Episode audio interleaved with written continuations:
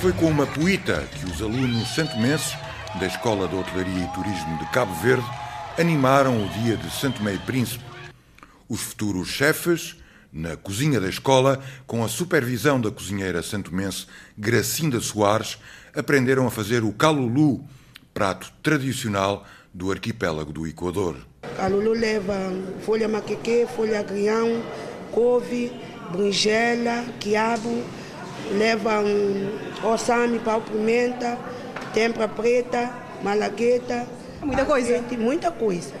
Na Escola de Hotelaria de Turismo de Cabo Verde estudam nove dos 37 estudantes santomenses que estão abrangidos pelo programa de formação em várias áreas do acordo tripartido Cabo Verde-Luxemburgo-Santomé, orçado em 750 mil euros.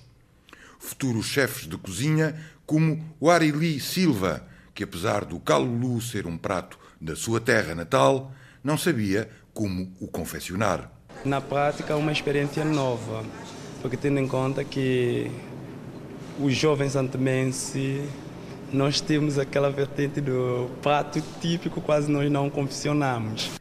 Os alunos, no final desta formação, vão poder regressar a Santo Meio Príncipe com a garantia de um emprego. No livro de receitas da estudante Fora Andrade, já está anotada a cachupa, prato tradicional cabo-verdiano, que, segundo nos diz, é muitas vezes erradamente confeccionado na sua terra, Santo Mé. curso para mim está tudo bem, eu não sabia nada de Cabo Verde. Cachupa lá em Santo Tomé fazemos muito diferente daqui e estou a gostar da maneira de ser porque dá para levar alguma informação para os Santo lá em no meu país.